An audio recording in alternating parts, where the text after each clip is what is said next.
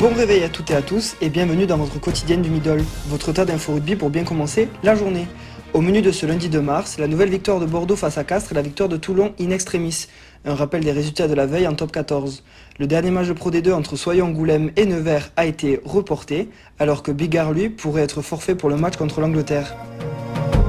Le dernier match de Pro D2 a été annulé et sera reporté. C'est l'information de la journée. La rencontre entre Soyeux, Angoulême et Nevers a été reportée en raison des conditions climatiques. Avant l'horaire du match, des panneaux publicitaires se sont envolés et menaçaient les supporters ainsi que les joueurs. Au stade Chanzy, le maire d'Angoulême, le président du club et la ligue ont décidé vers 14h40 de reporter la rencontre. La date n'a pas encore été trouvée. Les pompiers étaient déjà sur place dès l'annonce de ce report. Ces hommes ont sécurisé les lieux avec notamment un travail sur les toits du stade et sur les panneaux publicitaires.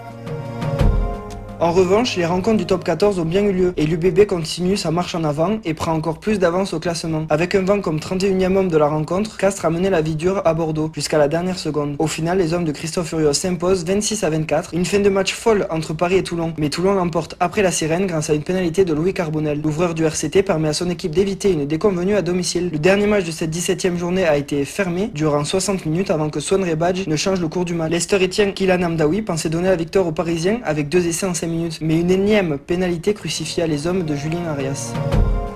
Mais l'enseignement du week-end reste encore une fois la course au maintien relancée ainsi que celle au top 6. Les clubs de bas de classement se sont imposés contre les gros. Carton du week-end reste la victoire du Racing dans son entre de la Défense Arena en laissant les Rochelais Fanny. Les coéquipiers de Finn Russell n'ont laissé aucune chance aux maritimes avec 7 essais inscrits. Pau s'est imposé à la dernière seconde contre Montpellier. Le MHR tenait le bon bout à l'extérieur grâce à 5 pénalités d'André Pollard, mais un essai de Nicolas Corato à la 76e minute permet aux Bernais de se relancer. Dans le même temps, l'aviron bayonnais a réussi l'exploit de battre le champion de France en titre. Les Toulousains n'ont pas su jouer avec les conditions de cette rencontre, les hommes de Yannick Bru ont dominé et laissé d'Alofa Alofa libère tout le club. Le CAB a réussi une première mi-temps parfaite avec le premier triplé en première division de Joris Jurand. Le loup de Pierre Mignoni n'est pas revenu au score malgré deux essais en seconde période. Mais en haut du classement, les Clermontois se relancent pour le top 6 avec cette victoire large du côté d'Agen.